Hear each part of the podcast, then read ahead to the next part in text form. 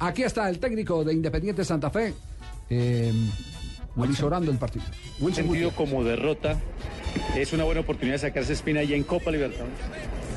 Sí, seguro. Digamos que lo que pasó ya está atrás.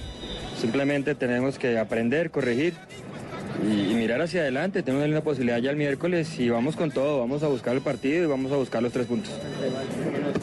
Ganó 4-0, ¿no? Sí, ganó 4-0 en el inicio del torneo. Eh, es un equipo que aprovecha mucho la pelota quieta. eh, por la altura el balón es rápido, es un balón más rápido que el normal. Eh, nada, tiene jugadores paraguayos en esta temporada, pero bueno, independiente de eso, nosotros vamos a hacer nuestro trabajo. Sobre la... so- Son casi mil metros más de altura, 2.400, 3.400 más o menos allá. También hay que pensar en como eso. Sí, seguro que lo hemos, hemos tenido en cuenta.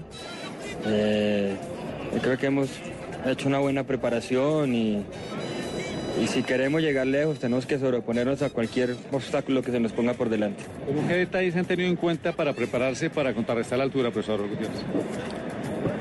Digamos que tenemos una ventaja que estamos nosotros aquí en altura. Es obvio que allá estamos un poquitico más arriba, pero, pero tenemos que trabajar un poco el equipo, que el equipo esté cerca, que el equipo sea más solidario y que los esfuerzos sean mucho menores y nos ayudamos entre todos. ¿usted cree que el debut es importante? Yo creo que.